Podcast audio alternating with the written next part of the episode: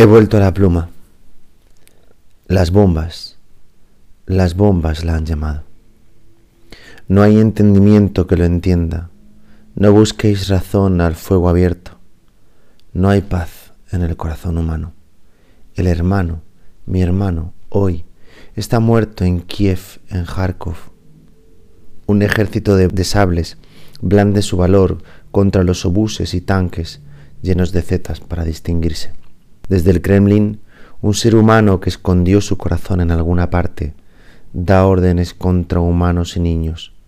No hay razón a la que agarrarse. Se rompe el alma en las imágenes. El paleolítico vuelve a la frase. ¿Quién? ¿Quién podrá parar el grito? ¿Quién será capaz de pacificarse? ¿Serán las armas quienes lo hagan? Quizá las cabezas nucleares. ¿Quién pondrá la compasión aquí? El pueblo ucranio que huye de sus calles. Fácil es el odio para asomar cuando el cañón ya entonó su coro.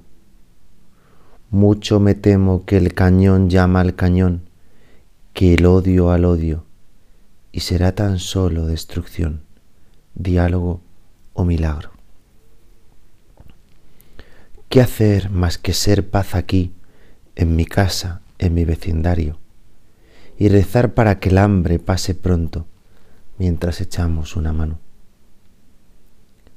Cesemos la barbarie, volvamos a lo humano, dejemos intereses y desaires, volvamos para hablarnos y entendernos como antes.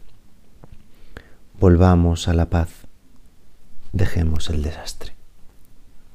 Queridos y queridas seguidores y seguidoras de este podcast de versos compartidos de nuestra querida editorial Angels Fortune Editions. Muy buenos versos. He necesitado dejar un tiempo de silencio para poder reformular toda la programación que teníamos diseñada y hecha hasta este momento porque me parecía que no tenía ningún sentido estar centrándonos en otras cosas que no fueran aportar paz, esperanza, quizá en este momento tan arduo que estamos viviendo todas las personas. Desde aquí, desde este espacio de versos compartidos, como decía aquel poeta, pido la paz y la palabra, pido la paz y la palabra, y la palabra como forma de paz. No creo que ningún arma defienda la paz.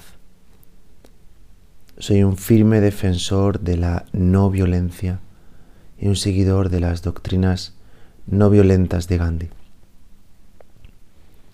que nos recordaba en esa frase lapidaria para la historia, no hay caminos para la paz, la paz es el camino.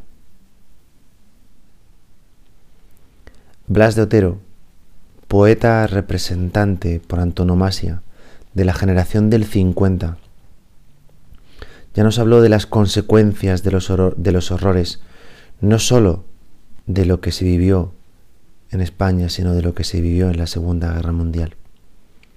Y nos decía así en este poema, pido la paz y la palabra. Escribo en defensa del reino del hombre y su justicia. Pido la paz y la palabra. He dicho silencio, sombra, vacío, etc. Digo del hombre y su justicia, océano pacífico, lo que me dejan.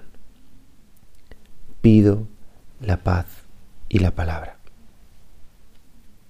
Desde hoy hasta que termine este conflicto armado, este espacio va a ser un espacio de aportar palabras de aliento, de compasión, de esperanza en medio de esta barbarie humana. Hoy terminamos con este poema. Yo tenía, yo tenía la primavera guardada para marzo, cantarle algún almendro, bailar con algún pájaro, bailar con esos tallos que ahora nacen desde dentro, que ahora salen a puñados. Pero no pudo el agua hacer florecer mis versos. Llegó una lluvia metálica que cayó el poema y rompió mi verbo. Necesité callar por un instante, oír el horror de mi pueblo, oír gritar a cada hermano y ser altavoz de los silencios. Desde aquí va nuestra voz, no como incendio, que hoy sea paz, calor, y ojalá la lluvia de metales pronto sea la primavera que olvidé en el cajón.